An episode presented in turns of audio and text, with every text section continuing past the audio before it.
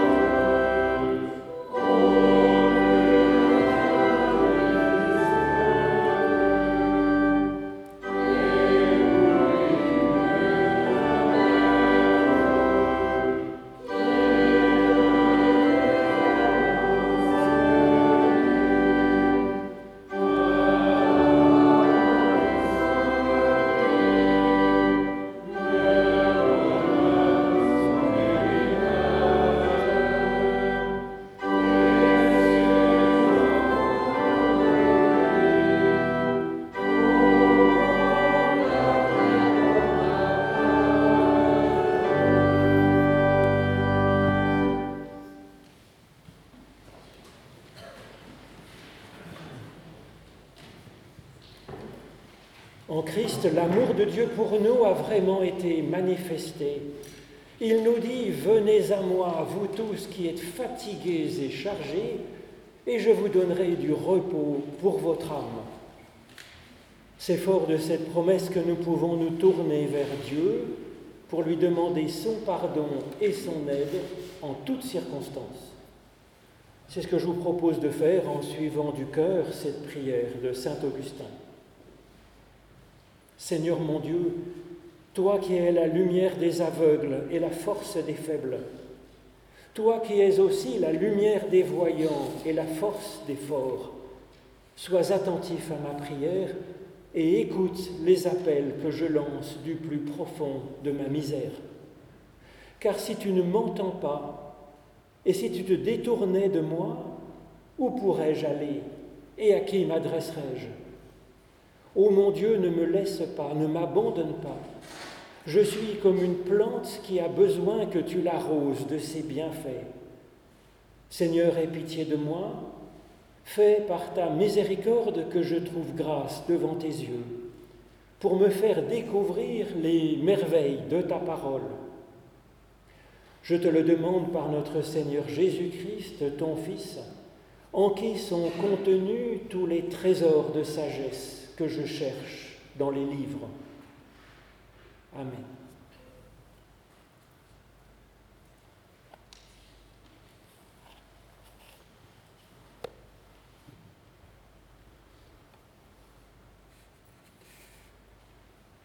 Que chacune et chacun reçoive directement de Dieu, au plus profond de son être, l'assurance du pardon de Dieu, l'assurance de sa bienveillance irréductible envers nous et la grâce d'avancer dans la paix. En Christ, l'Éternel, notre Dieu, se penche vers nous et nous dit, Mon enfant, tes péchés sont pardonnés, ta foi t'a sauvé, avance dans la paix. Nous rendons grâce à Dieu pour son pardon, pour son amour, pour la douceur et la force de ton pardon, pour l'aiguillon de ta parole, pour l'unité que tu nous donnes par ton esprit, béni sois-tu notre Dieu. Pour ta présence qui change notre vie, pour ta puissance qui nous ressuscite maintenant, pour ta paix qui éclaire nos jours, béni sois-tu notre Dieu. Pour la mission que tu nous confies, pour l'espérance que tu nous charges d'annoncer, pour ton amour qui nous lie à l'humanité entière. Béni sois-tu, toi qui nous bénis.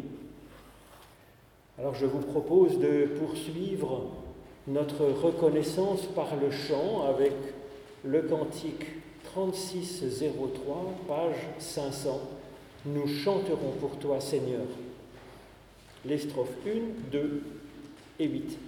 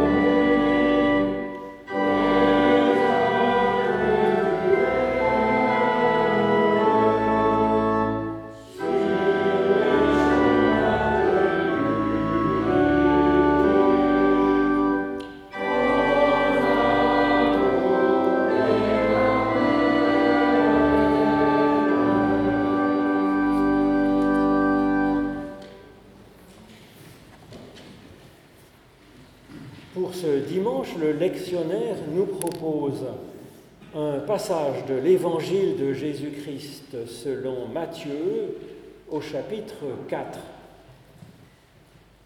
C'est les tout débuts donc du ministère de Jésus, ministère public de Jésus, à partir du verset 12.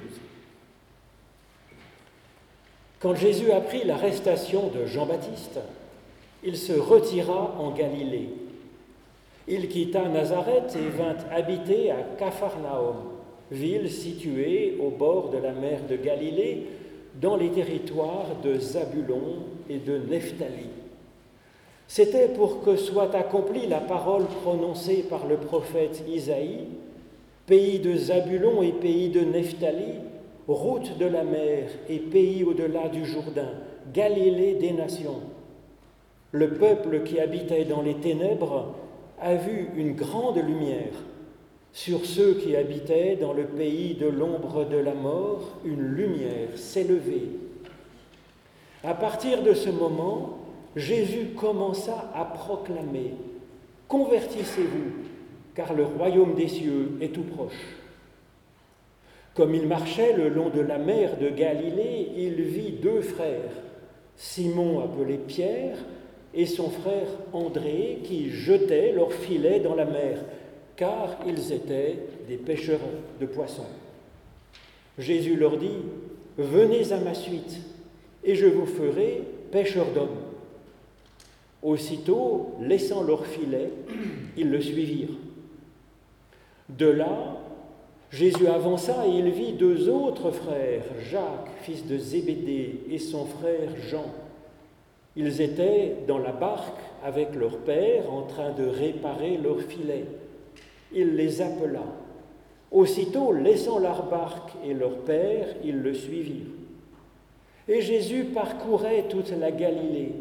Il enseignait dans leur synagogue, proclamait l'évangile du royaume. Il guérissait toute maladie et toute infirmité parmi le peuple. Ô Éternel, par l'étude de nos écritures anciennes, ouvre-nous maintenant chacune et chacun à ton souffle de vie, au nom de Jésus-Christ. Amen.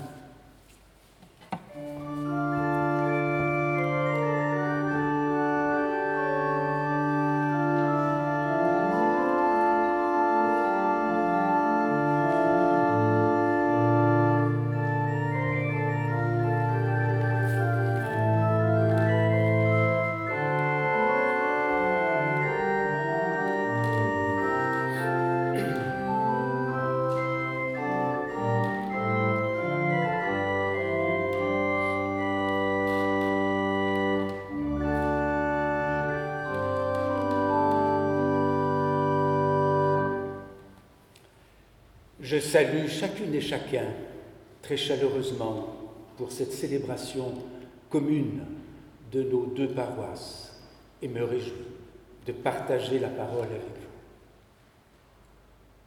Nous sommes saisis ce matin par une parole qui vient rencontrer l'Église dans sa diversité.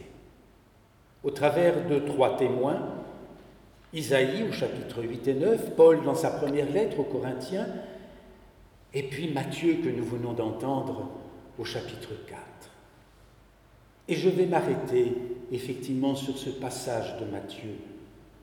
Mais c'est vrai sans oublier les deux autres qui sont des souffles qui vont porter ma méditation en ce temps privilégié où nous prions ensemble pour l'unité des chrétiens.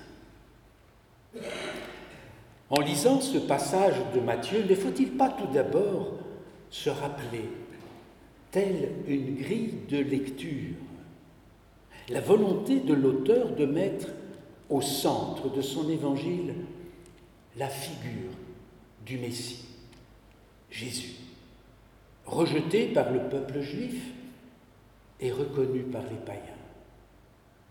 C'est, dit-on, le fil rouge de tout cet évangile de Matthieu. Ne l'oublions pas. Par ailleurs, les exégètes au sujet de ce passage se posent la question de son environnement. Il vous est, j'espère, familier Faut-il le rattacher à ce qui procède?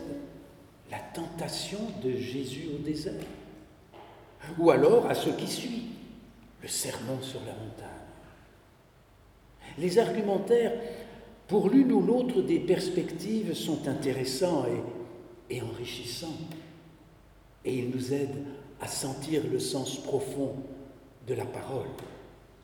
Mais un point émerge au-delà de ces orientations différentes, celui d'établir un lien entre la figure de Jean le Baptiste et celle de Jésus. En fait, oui, ce qui nous importe en restant chez Matthieu, à la différence de Marc et de Luc, c'est d'une part la continuité entre ces deux figures et d'autre part à l'ouverture à un événement fondamentalement nouveau avec Jésus. Il y a là en fait l'annonce de l'efficience visible de la parole qui appelle et qui recrée. Le souffle de cette parole est alors encore plus signifiant. Entrons davantage dans ce que Matthieu souhaite nous faire partager. En fait, bien plus qu'un partage, un appel, bien plus qu'un appel, une conversion, une mise en route, en fait, une libération. La parole nous fait sortir, et je reprends les paroles mêmes d'Isaïe, du pays de l'ombre et de la mort, comme une lumière qui se lève. Matthieu nous plonge dans l'écriture bien plus que les autres évangélistes, et l'on peut relever sa grande liberté. Certains iront jusqu'à dire qu'il inspire qu'il s'inspire des procédures juives de son temps, mais, mais son inspiration est portée par cette conviction, et je cite là un commentateur, la parole prophétique et l'événement Jésus proviennent d'une même révélation.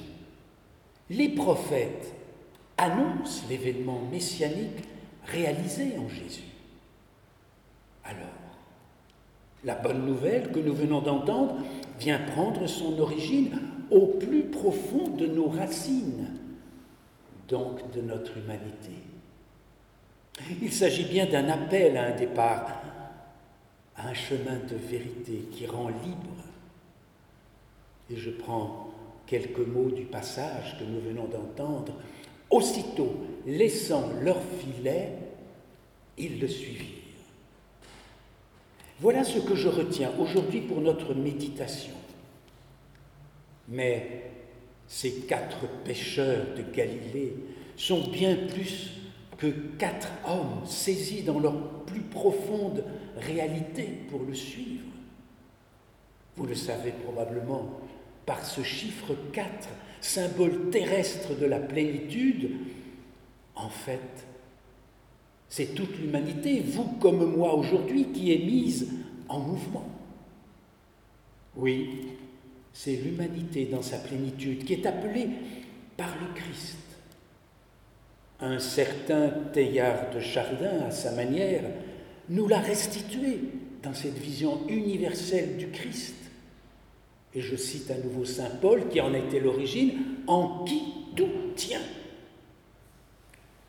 Dans la lettre aux Colossiens, au chapitre 1, verset 17. Il y a là comme un accomplissement qui affirme disons-le simplement, une libération longtemps, longtemps promise, désormais, oui, désormais réalisée. Alors comment prendre conscience de cet accomplissement? La parole, en fait, nous introduit, vous l'avez suivi certainement aussi, depuis Noël, dans ce que nous appelons le mystère du royaume.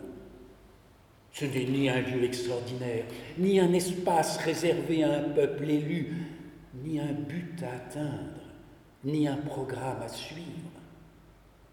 C'est d'abord une personne qui nous attend. Ses mots, ses gestes, sa présence, son comportement Son regard invite à sortir de notre quotidien pour le suivre. N'est-ce pas ce qui s'est passé entre ces quatre hommes? Ce quotidien devient alors prémisse du royaume. Oui, tout cela est vrai. Mais soyons honnêtes, vous comme moi, cette personne, nous ne la voyons pas, nous ne la touchons pas. Ce Christ qui nous parle, nous ne l'entendons pas, qui nous regarde et qui nous aime, nos yeux le cherchent encore. Alors, comment faire nôtre ce que nous venons d'entendre?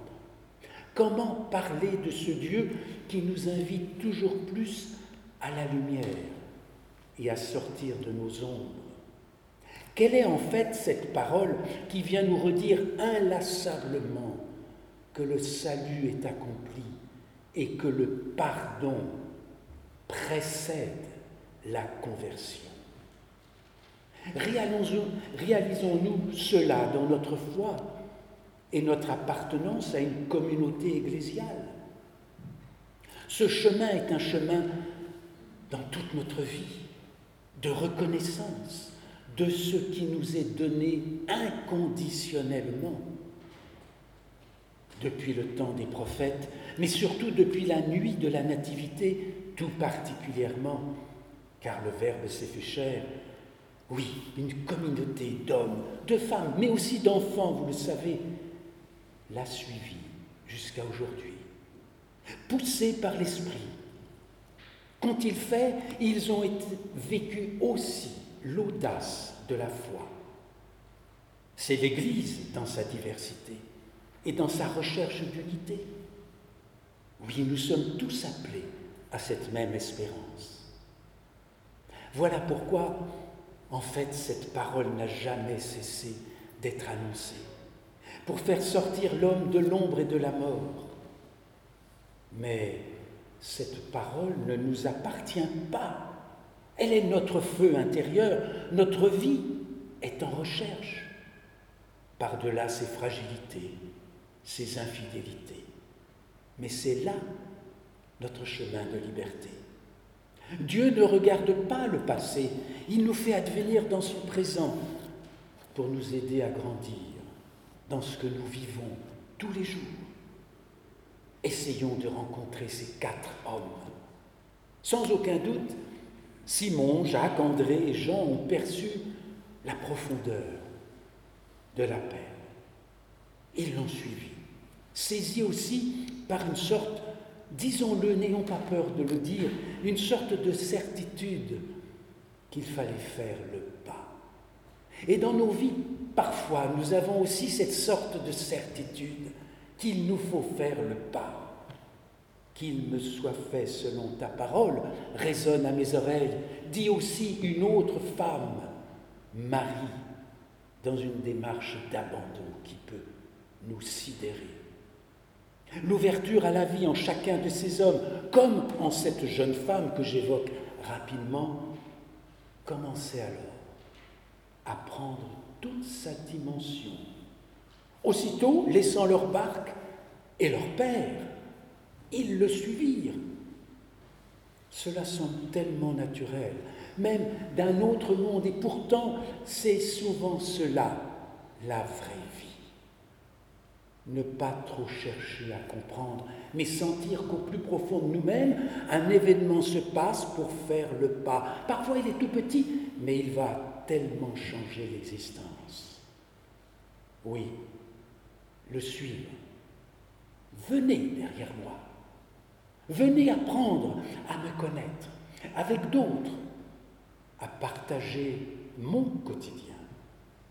En le suivant, ils ont réalisé qu'ils étaient choisis et aimés, quelle qu'ait pu être leur histoire de vie. Tu l'évoquais, Marc, au début dans la bénédiction. C'est là que s'est façonnée la vie de foi des apôtres. C'est de là dont nous venons. Il y a là de l'invraisemblable. Et pourtant, pourtant, nous le savons, cela est possible. Cela existe, autrement nous ne serions pas là.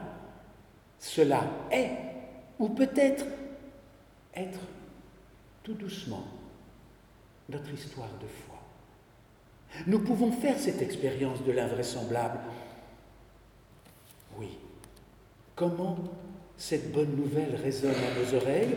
Qu'est-elle en train de guérir en nous, dans nos profondeurs? Sommes-nous prêts à nous mettre en mouvement?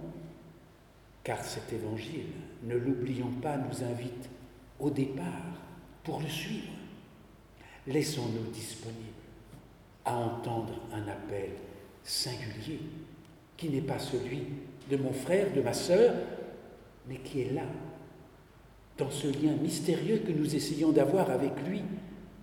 Et la parole de ce jour est bien un appel à transformer notre vie et à faire de notre quotidien le creuset de notre humanité, qui ne peut grandir que par Dieu. Là commence déjà le royaume. Et je conclurai ainsi, l'Église, dans ses diversités, est un lieu possible, porteur, qui met en mouvement et ouvre un chemin. Mais n'oublions pas, Jean chapitre 3, l'Esprit souffle là où il veut. Nous sommes tous concernés et libres de faire ou non le pas. Dieu nous prend tels que nous sommes, mais il ne nous laisse pas tels que nous sommes. Alors, j'ose ici évoquer un saint. On évoquait Saint Augustin tout à l'heure. J'évoque Saint Irénée de Lyon, dont on vient de célébrer aujourd'hui, hier, à un jour près, sa nomination, si j'ose dire, de docteur de l'unité. Il est pour nous comme un trésor. Lui, le dernier qui est évoqué dans l'histoire de l'Église, et qui en fait est le premier qui, par sa date et son origine, est au départ d'une réflexion fondamentale sur le salut.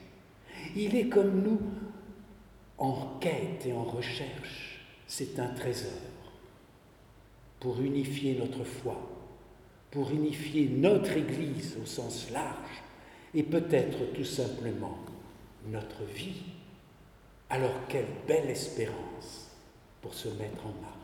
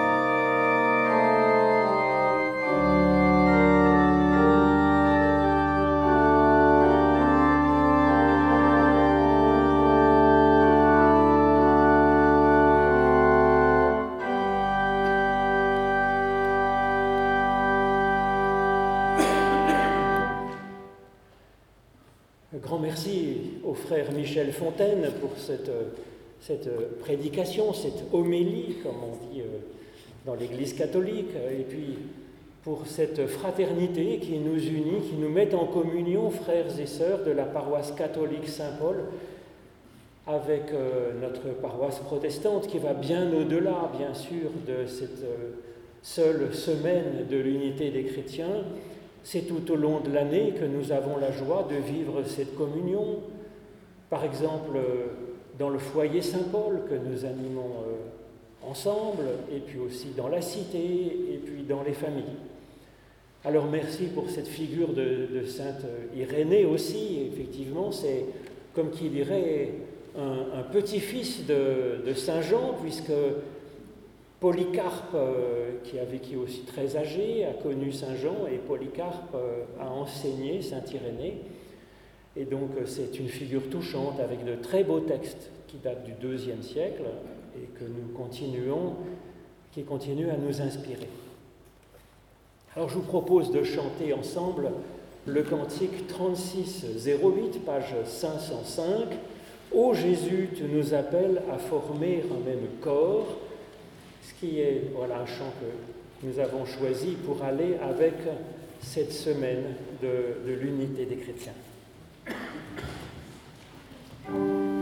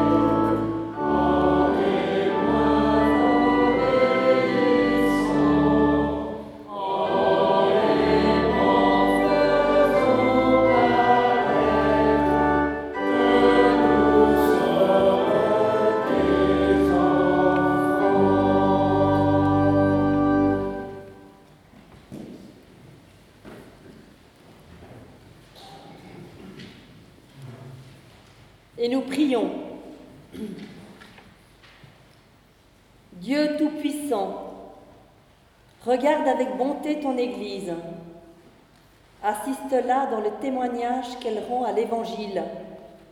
Donne-lui la force et la sérénité dont elle a besoin. Souviens-toi de nos communautés chrétiennes. Sois avec ceux qui ont la charge d'un ministère ou d'un service.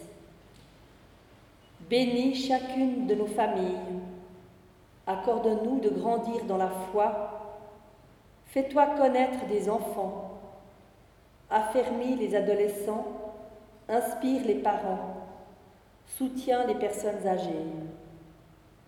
Protège notre pays, ses villes, ses villages et tous ses habitants. Veille sur nos autorités. Suscite en elles des pensées de justice et de paix. Bénis nos frères qui consacrent leur vie au service du prochain. Garde dans la joie et dans la persévérance ceux qui, par amour pour toi, servent leurs semblables dans les hôpitaux, les homes et les prisons. Ranime l'esprit de leur vocation afin qu'ils aient partout des témoins de ta grâce.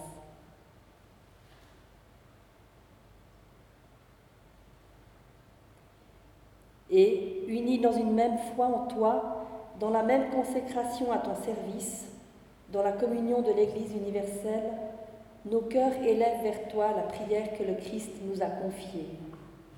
Notre Père, qui es aux cieux, que ton nom soit sanctifié, que ton règne vienne, que ta volonté soit faite sur la terre comme au ciel. Donne-nous aujourd'hui notre pain de ce jour. Pardonne-nous nos offenses, comme nous pardonnons aussi à ceux qui nous ont offensés. Et ne nous laisse pas entrer en tentation, mais délivre-nous du mal car c'est à toi qu'appartiennent le règne, la puissance et la gloire pour les siècles des siècles. Amen.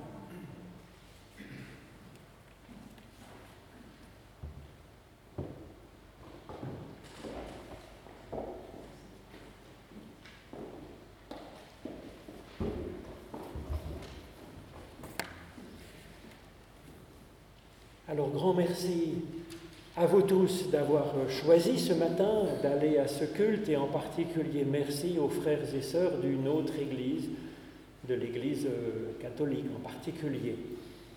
Merci à Marie-France pour cette prière d'intercession et de nous avoir guidés dans le Notre Père.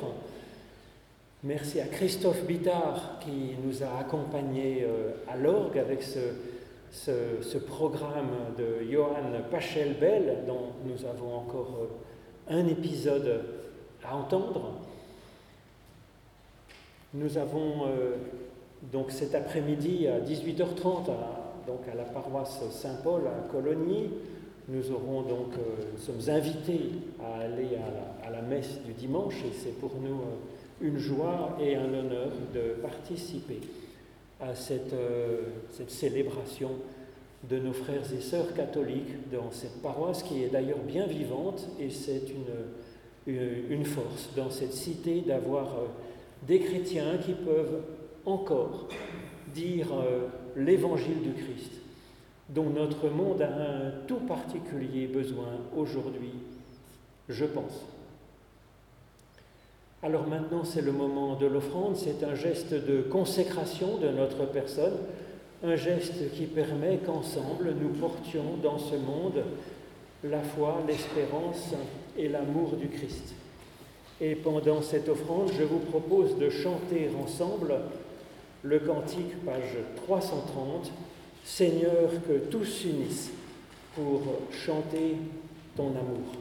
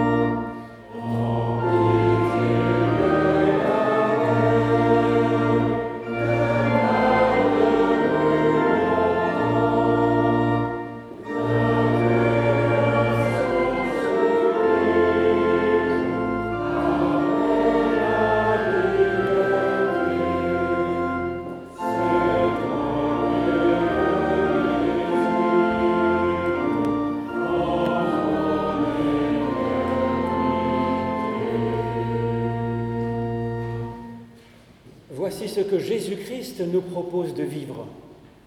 Écoute le Seigneur notre Dieu, c'est le seul Seigneur.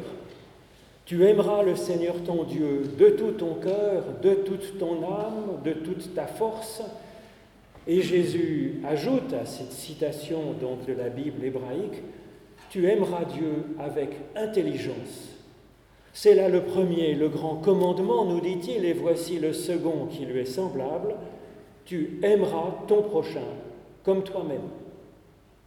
Christ nous envoie dans le monde, c'est en signe de cet appel, en réponse à cet appel, que tout de suite après la bénédiction, eh nous sortons accompagnés par l'orgue. Et nous pouvons avoir un moment fraternel ensemble, à l'intérieur, je pense, parce que dehors, il y a un peu l'abysse. Et nous recevons la bénédiction de Dieu au singulier, sur la personne individuelle, comme nous le dit Moïse dans le livre des Nombres. L'Éternel te bénit et t'accompagne. L'Éternel fait resplendir sur toi sa lumière et t'accorde sa grâce.